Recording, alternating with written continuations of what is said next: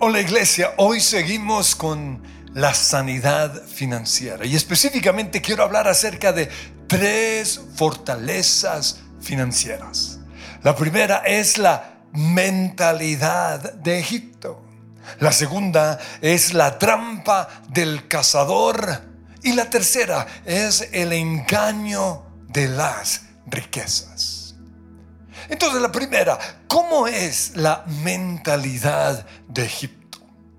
Pues la Biblia nos muestra que hubo un tiempo en la historia de la humanidad que se conoció como el tiempo de las vacas flacas. Y en ese tiempo José llegó a ser uno de los grandes gobernadores o el segundo gobernador en Egipto. Luego él llevó a toda su familia a sus hermanos y a su papá a vivir con él. Y, esa es la razón por la cual en Génesis 47, 27 dice que los israelitas se asentaron en Egipto, en la región de Gosén. Y allí adquirieron propiedades, prosperaron y llegaron a ser numerosos. Era una nación bendecida por el Señor. Pero, encontramos un pero.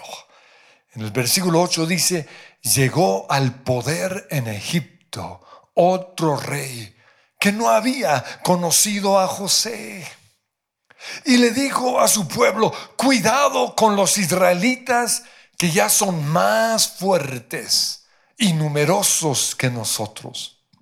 Vamos a tener que manejarlos con mucha astucia. Vamos a tener que manipularlos con mucha astucia. Y ese es el espíritu de Faraón. Pues Egipto es un cuadro de lo que es el mundo para nosotros los cristianos. Jesús dijo que estamos en el mundo, es decir, que estamos en Egipto, pero nosotros no somos como los del mundo. Y la Biblia nos muestra que la nación de Israel vivió en Egipto durante 400 años. Y poco a poco ellos fueron siendo atrapados por el espíritu o la fortaleza de Faraón, la mentalidad de Egipto. Y eso mismo nos puede pasar a nosotros, simplemente por estar en el mundo. Vemos que Faraón, el espíritu de Faraón, no quiere que los cristianos prosperemos. Por eso Faraón dijo en Éxodo 1.11, vamos a tener que manejarlos con mucha astucia.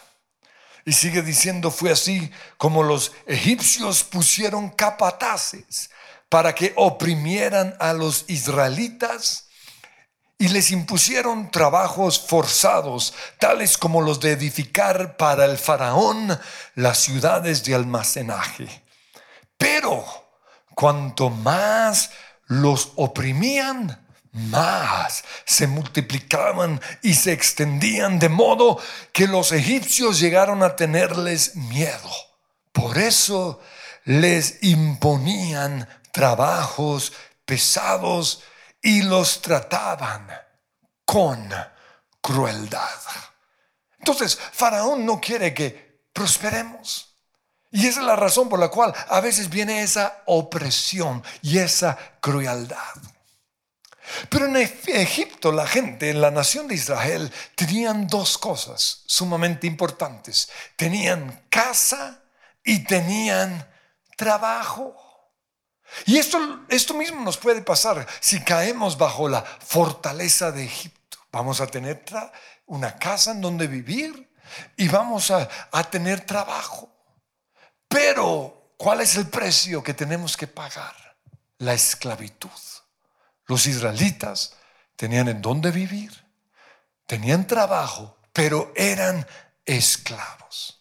Ahora, no estoy diciendo con esto que vamos a, abandonar nuestro trabajo porque no todos fuimos hechos para tener nuestra propia empresa.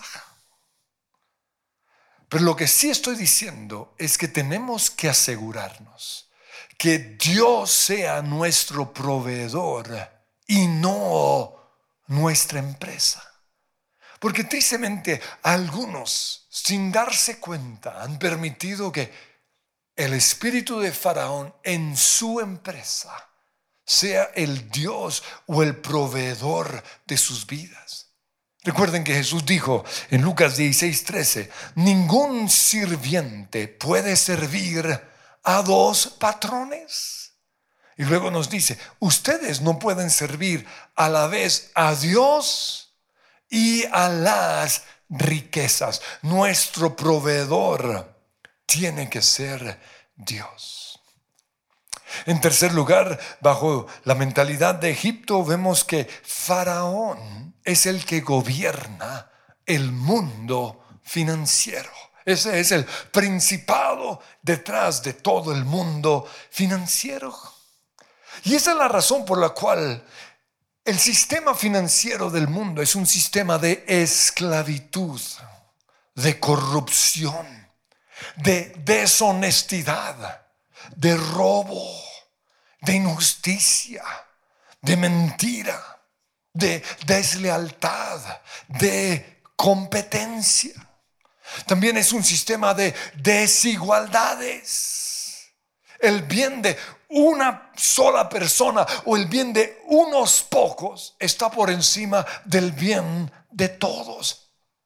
Ese es el sistema del mundo. Solo unos pocos prosperan. Se explota al pobre. No se le paga lo justo a los trabajadores.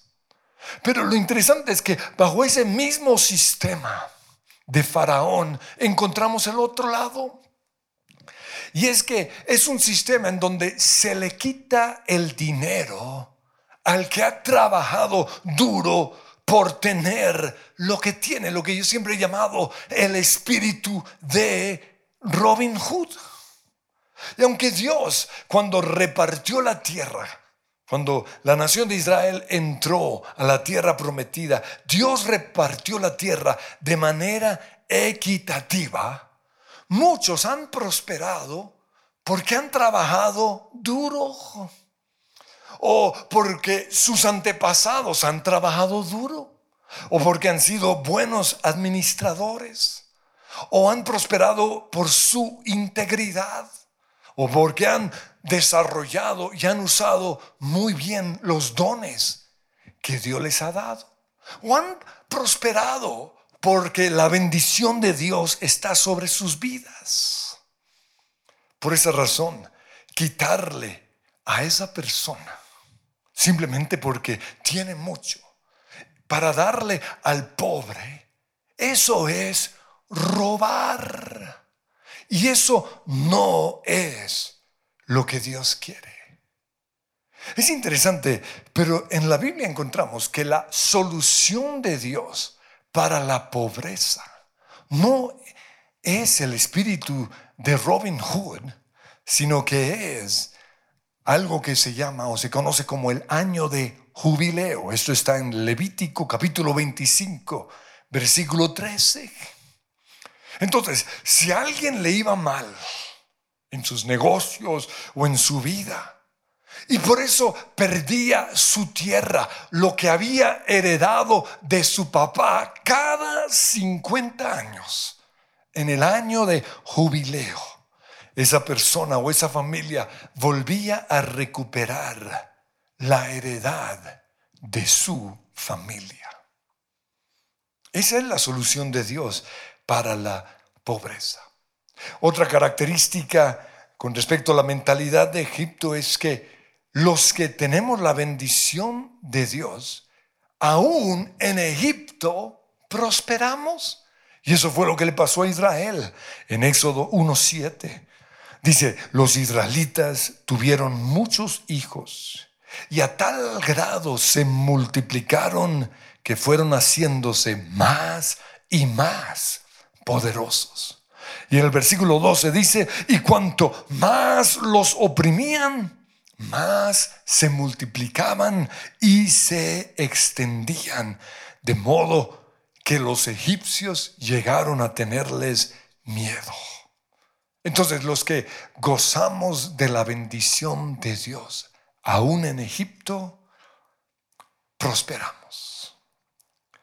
Pero el espíritu de Faraón nos va a mantener ocupados y cansados para que no soñemos con nuestra libertad. Esa es la fortaleza de Egipto. Cuando Dios le dijo a Faraón, deja ir a mi pueblo para que me sirva, para que me vaya a adorar. Faraón ordenó a su gente que no le diera más materia prima para los ladrillos que los israelitas tenían que construir. Entonces no solo tenían que hacer los ladrillos, sino que tuvieron que ir a buscar la materia prima, tuvieron que ir a recoger la paja, pero aún así seguir produciendo la misma cantidad de ladrillos. Y ese es el plan de el espíritu de Faraón, mantenernos ocupados y cansados para que no podamos soñar con nuestra libertad.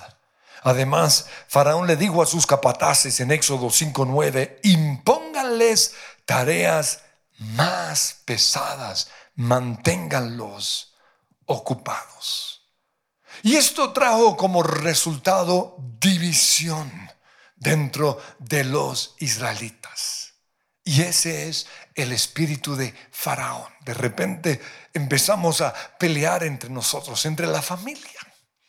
Dice en Éxodo 5:19, los jefes de cuadrilla israelitas se dieron cuenta de que estaban en un aprieto.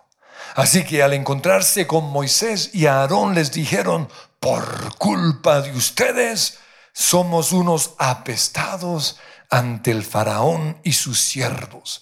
Ustedes le han puesto la espada en la mano para que nos maten.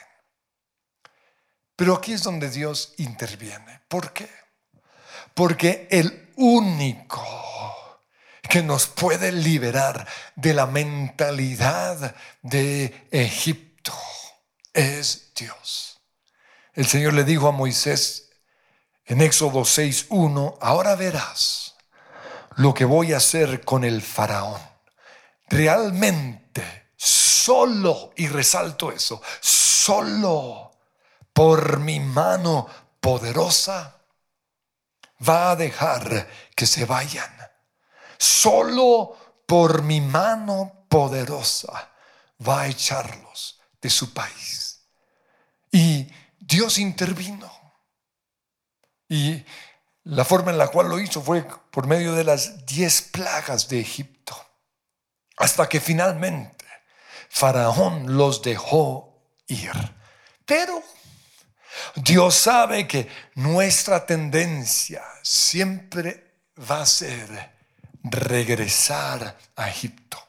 Por eso en Éxodo 13, 17 dice, cuando el faraón dejó salir a los israelitas, Dios no los llevó por el camino corto, el camino que atraviesa la tierra de los filisteos, pues pensó si se les presentara batalla contra los filisteos, podrían cambiar de opinión y regresar a Egipto.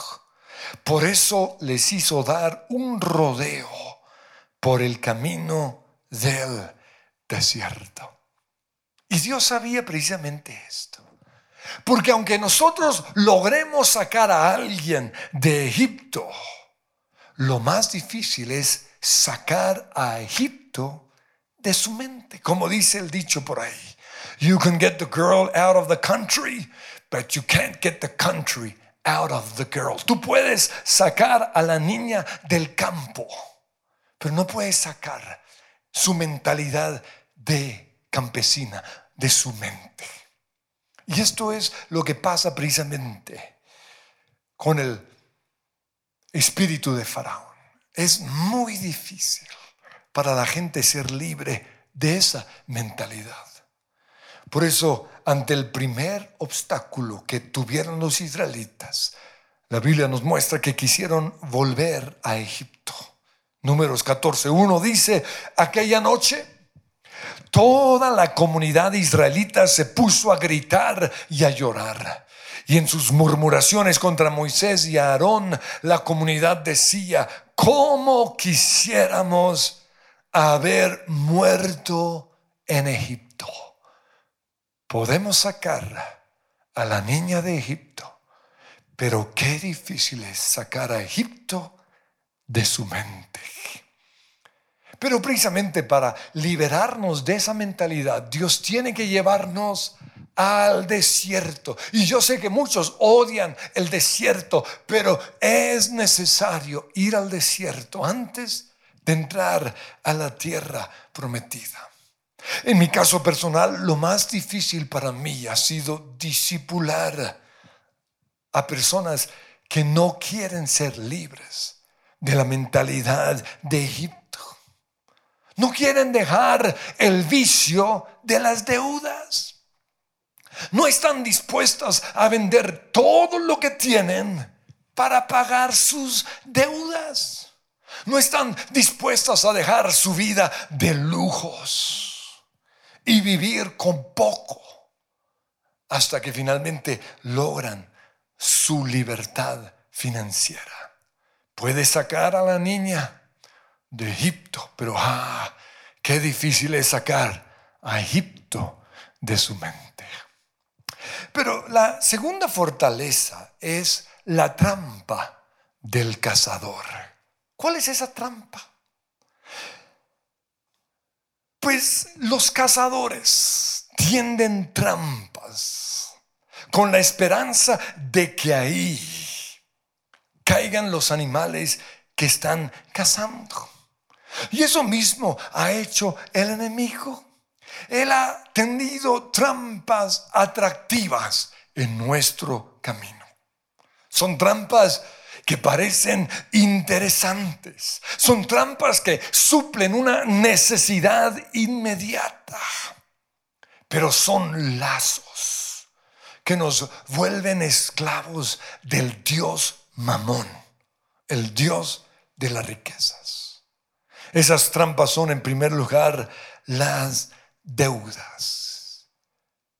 Comprar a crédito en vez de comprar contado o de contado. Y sí, yo sé que es el camino más fácil para salir de un aprieto financiero o para tener de manera inmediata algo que queremos. No, disfrútalo ahora y después lo pagas. Pero es una trampa. Porque si las cosas no salen como las teníamos planeadas, quizás cuando fuimos a comprar ese apartamento, nuestro plan era que en dos años nos subirían el sueldo o algo así. Pero si las cosas no salen así, lo perdemos todo. O si por alguna razón nos echan del trabajo, o pasamos por una situación difícil, o llega una pandemia como la que estamos viviendo en este momento, o si nos roban, el postrer estado llega a ser peor que el primero. Por eso la segunda fortaleza con respecto a las finanzas es lo que la Biblia llama la trampa del cazador. Otra trampa del cazador es aparentar que somos más de lo que somos. La famosa canción de The Spice Girls. You wanna be, wanna be. Quieres ser rico cuando realmente no eres. Quieres ser ah, una persona de impacto cuando no lo tienes. Y esa es una de las grandes trampas de las personas. Aparentan ser ricos cuando realmente no lo son. ¿Usted qué hace manejando ese Mercedes? Si usted todavía es una persona de Topolino, de Volkswagen Escarabajo, usted cayó bajo la trampa del cazador. ¿Usted qué hace viviendo en ese barrio? Y esto lo digo porque son preguntas que han pasado por mi mente. cuando veo ciertas personas? Y la respuesta es, están aparentando. ¿Usted qué hace de vacaciones? Usted todavía no ha llegado al nivel para tener vacaciones. Otra trampa del cazador es comernos la semilla antes de la cosecha. La Biblia dice que todo tiene su tiempo. Hay un tiempo para sembrar y hay un tiempo para cosechar. Pero algunas personas en tiempo de siembra, en vez de sembrar, se están comiendo la semilla, se están comiendo el dinero. Si usted se quiere independizar, ¿sabía, usted que hay un tiempo de 10 o más años en donde casi todo lo producido se tiene que volver a reinvertir en la empresa? Si el dueño de un negocio solo puede disfrutar de los beneficios cuando los activos de su empresa superan a los pasivos. Y esto lo digo por experiencia en, en mi gremio. Porque yo veo algunas iglesias y yo digo, jamás van a prosperar. Y la razón es porque los pastores de esas iglesias están comiendo la semilla en el tiempo de la siembra. Y no solo eso, hay pastores que están viviendo muy por encima de su realidad. Son unos wannabes. Y esto mismo sucede en el mundo de los negocios. Muchas empresas jamás van a tener éxito porque sus dueños no conocen los tiempos y se están comiendo la semilla antes del tiempo. Solo podemos disfrutar de los beneficios de un negocio cuando los activos superan a los pasivos. Pero otra trampa del cazador es la presión de los iguales. No, eh, yo voy a comprar carro porque mi amigo del colegio o de mi grupo de conexión ya tiene carro o ya tiene un apartamento. Y ahí caemos en otra de las trampas. Y es la famosa carrera de ratas. Y es competir contra otros, tener lo que ellos tienen. Aunque eso implique sacrificar nuestra relación con Dios, nuestra relación con nuestra familia y a veces aún nuestra propia salud. Pues Lily Tomlin dijo, el problema con la carrera de ratas es que aunque la ganemos, seguiremos siendo ratas. ¿Y eso qué significa? Que entre más plata tengamos, más vamos a querer o más vamos a necesitar. Entre más cosas tengamos, más cosas vamos a querer tener.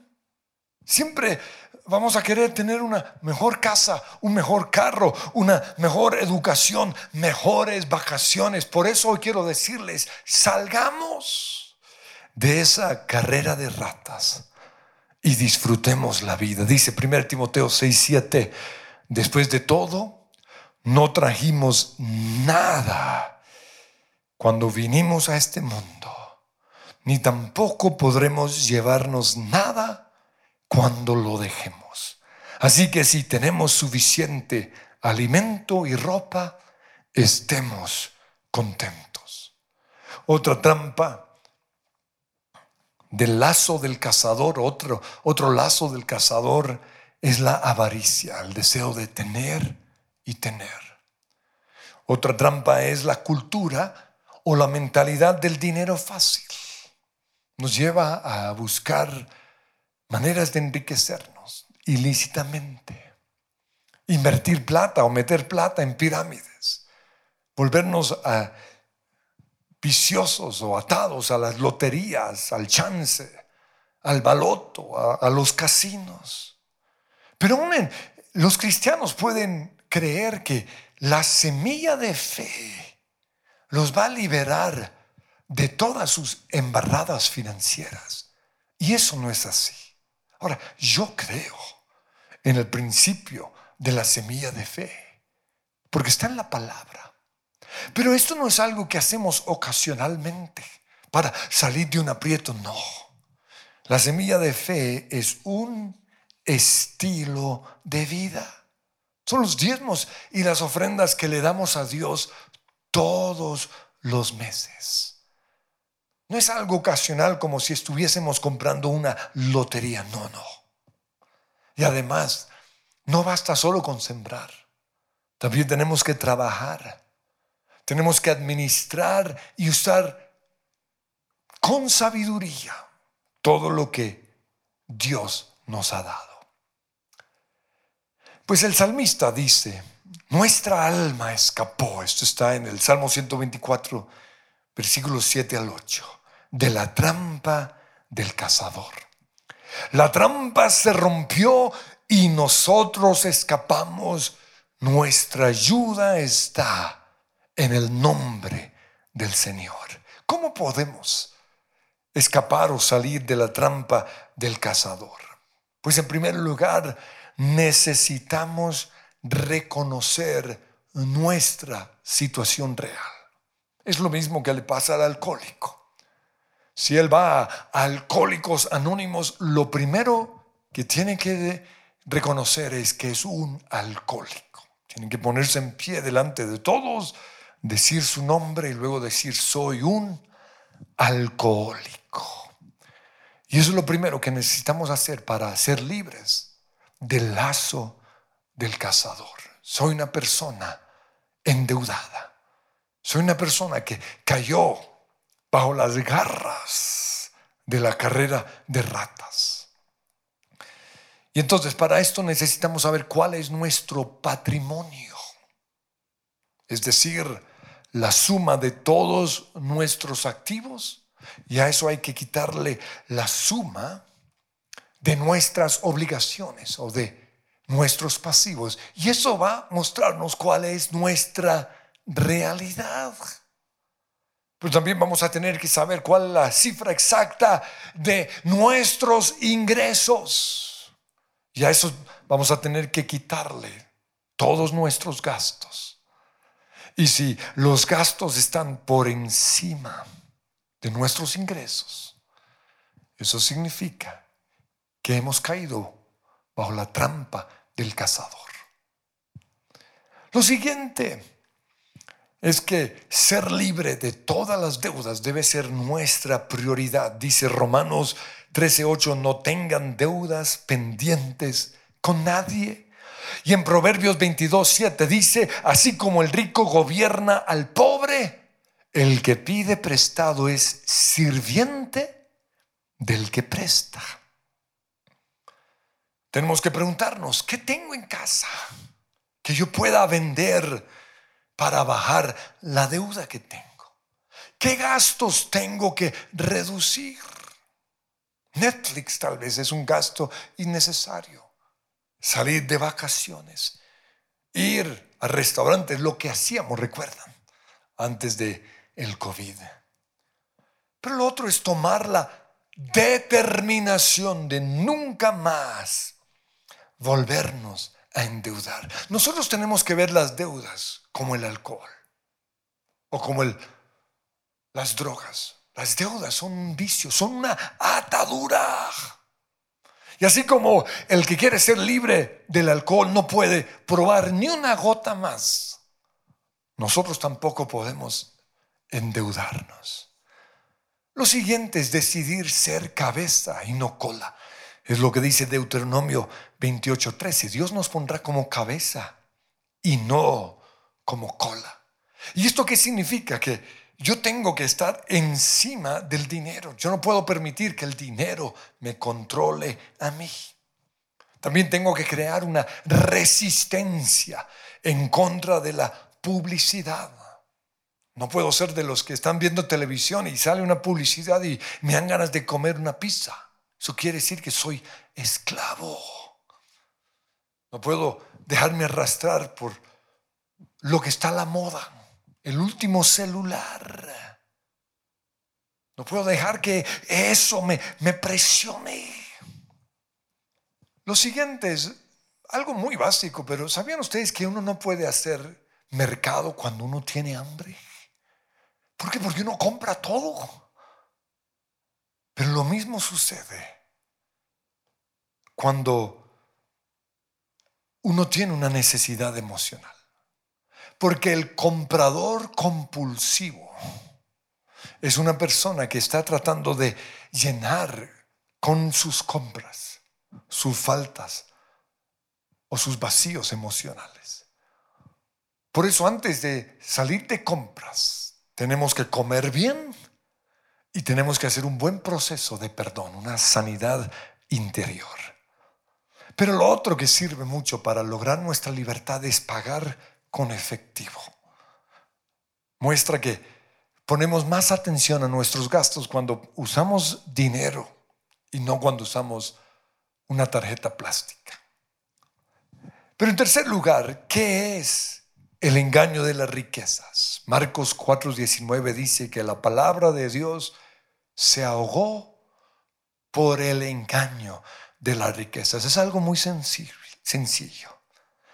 El engaño de las riquezas son las mentiras que hemos creído con respecto al dinero. ¿Qué mentiras ha creído usted? Una mentira puede ser que, que con el dinero se compra la felicidad. Con el dinero se compra el amor. Son mentiras que muchos han creído. Que el dinero es la solución a sus problemas. O que la bendición de Dios se mide basado en la cantidad de dinero que tengamos. Que el objetivo de nuestra vida es tener plata. Que tener plata nos da seguridad. O que es más fácil servir a las riquezas que servir a Dios. Yo quiero que cerremos nuestros ojos. Y Padre Dios, yo te pido que en este momento tú nos estés mostrando, en primer lugar, las mentiras que hemos creído con respecto a las finanzas. Y usted ahí va a renunciar a esas mentiras. Pero en segundo lugar, revela en qué trampa del cazador hemos caído. si son las deudas, si es la carrera de ratas, si es el afán por enriquecerse. Señor, revela. Y finalmente muéstranos si tenemos la mentalidad de Egipto, si somos esclavos de Faraón. yo te pido, Señor, en el nombre de Cristo Jesús, que podamos ser libres de esa fortaleza, de ese principado, en el nombre de Cristo Jesús. Amén. En el pasado hiciste milagros, hazlo otra vez. En el desierto tus manantiales saciaron mi sed hazlo otra vez. Todopoderoso, hazlo otra vez. Con tu gran poder, hazlo otra vez. Y Señor, yo te pido que así como tú liberaste a la nación de Israel del espíritu de Faraón, tú hagas lo mismo ahora mismo con todos aquellos que han caído bajo este principado, bajo esta fortaleza, que sean libres, que puedan soñar, que salgan, Señor, de el espíritu de Faraón y que puedan entrar con toda libertad a la tierra prometida. Pero también te pido a aquellos que no han recibido el regalo de la salvación que siguen siendo esclavos de este mundo, que siguen siendo engañados por el espíritu de Satanás, de enfermedad, de pelea, de violencia. Te pido que en este momento puedan mirar la cruz y encontrar en ti su libertad. Y si ese es su caso, quiero guiarle en esta oración. Es muy sencillo. Diga conmigo, Padre Dios, hoy te doy gracias porque me has hablado a mi corazón. Por eso en este momento quiero recibir por la fe el regalo de salvación. Gracias Jesús por morir en esa cruz. Declaro que tú eres mi Señor y mi Salvador. Amén. Y si usted hizo esa oración, yo invito a que nos llame. Queremos responder sus preguntas, queremos orar con usted, pero también queremos conectarle con otras personas que le van a ayudar en su proceso de formación. En este número hay unos pastores que van a orar con usted y van a responder sus preguntas. Quiero que una vez más proclamemos lo mismo, Señor, así como en el pasado tú liberaste a Israel, haz lo mismo conmigo. En el pasado hiciste milagros, hazlo otra vez.